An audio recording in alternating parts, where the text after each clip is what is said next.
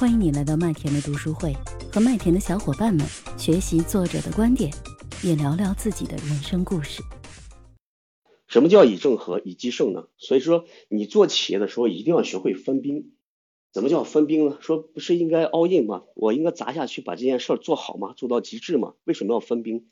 呃，我给大家讲一件事儿啊，就是关于分兵这件事儿。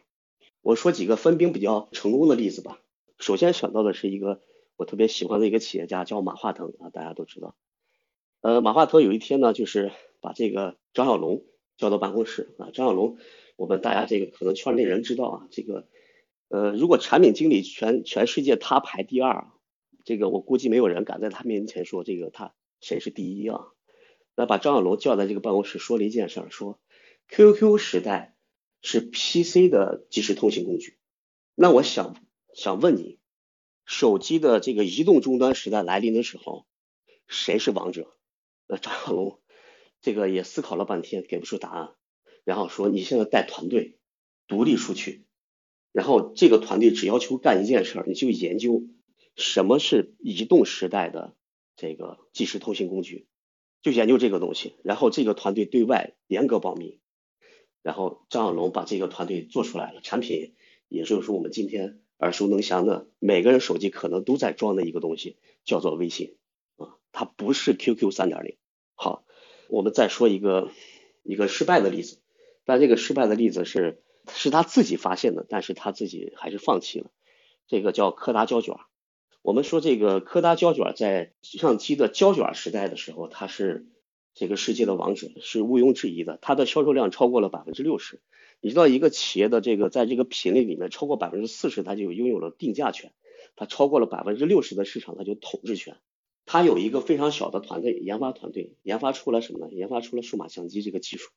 研发出来以后呢，他把这个技术呢就交去给公司去去讲啊，这个技术。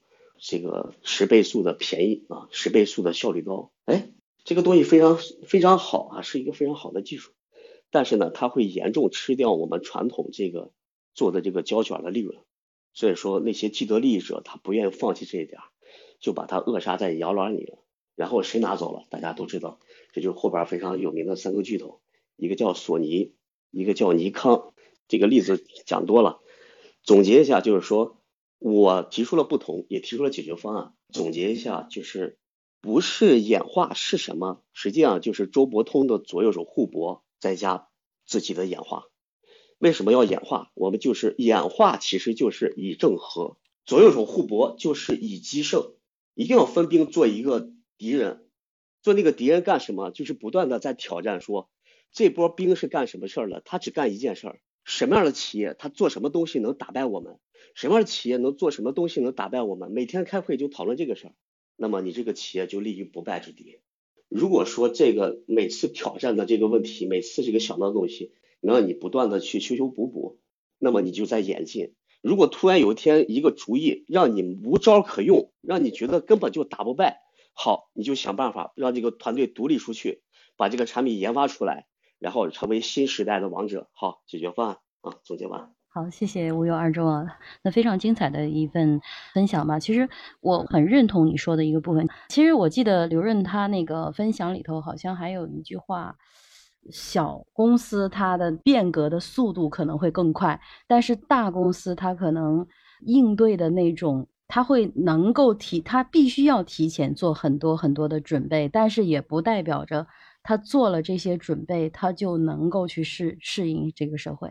还有，其实你说的有一个点我很认同，就是很多时候这种演化真的不是说给他十年、二十年让他慢慢去演化的，有可能一件事儿一出来，他明天这个公司不做变革都会出大的问题。我很认同这个点，就是这个周期是在急剧的缩短的，而且我们还不知道未来会不会有更多的黑天鹅事件出来。所以在这个时代，就是要做好自己的 Plan B。这个是非常重要的，就无论是个人还是企业，都要去做好自己的 Plan B。反正这是我基于你的信息，我的一些加工啊。肖艾伦开麦了，非常认同刚才二中哈，我也把所有的我的掌声都送给他了。包括麦田刚才你提到的那个，是因为他是很具化的来讲到这个事情。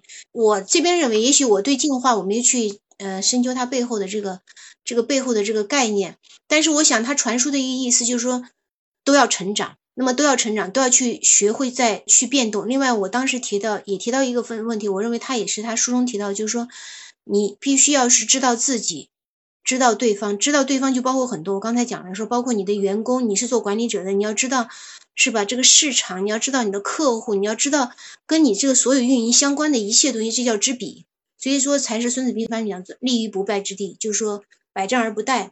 二中讲的这个地方真的是很重要，所以它其实五个策略当中讲到一个，一定要先求存。你很可能在这个现在巨变的这种情况下，求存是所有的企业或者公司或者包括个人最首先要解决的第一个问题。那么怎么求存？刚才麦田也讲了一个 Plan B、Plan C、Plan D，甚至你都需要的。那么这个地方就是说，不是说你到时候哦 Plan A 不行了才 Plan B，实际上你可能这个时候你都在做 Plan A 的时候，Plan B 就开始了。或者 Plan C 已经在做调研了，Plan D 的话已经在开想那个 idea 了。反正我觉得这这这个事儿的话，其实运具体运营上面，我觉得二中刚才讲的非常的非常的具象。谢谢二中啊，真的我也觉得特别特别的棒，就是要分谢谢兵做做自己的敌人啊。其实是不是类似于李善友的那种找到自己的第二曲线，应该类似于这种观点啊？哦，这个很像李善友教授讲的那个第二曲线，它叫第嗯二曲线创业。呃，说的其实也是同样的道理，就是我们其实它这个东西已经不新鲜了。我们在《孙子兵法》早在几千年前就已经说清楚了，就是你看去呃行兵打仗也是这个道理，一定是有股力量是常规部队，然后有股力量叫机兵。那这个机兵呢，有时候这个正机实际上是转换的。就比如说我我机兵在哪里埋伏，或者机兵在哪里，在什么样的时间节点它出击，然后可能取到这个它叫以正合，以击胜嘛。就是机兵出现的时候，可能就已经锁定这这个胜局了。但有时候这个可能战场它不仅仅是说正兵和机兵的这个这个关系，你可能你的正兵在某一个时间段会变成机兵，你的机兵会在某一个时间段的战场变成正兵，就是在正和机之间的不断转换中，我们完成企业的升级和转换。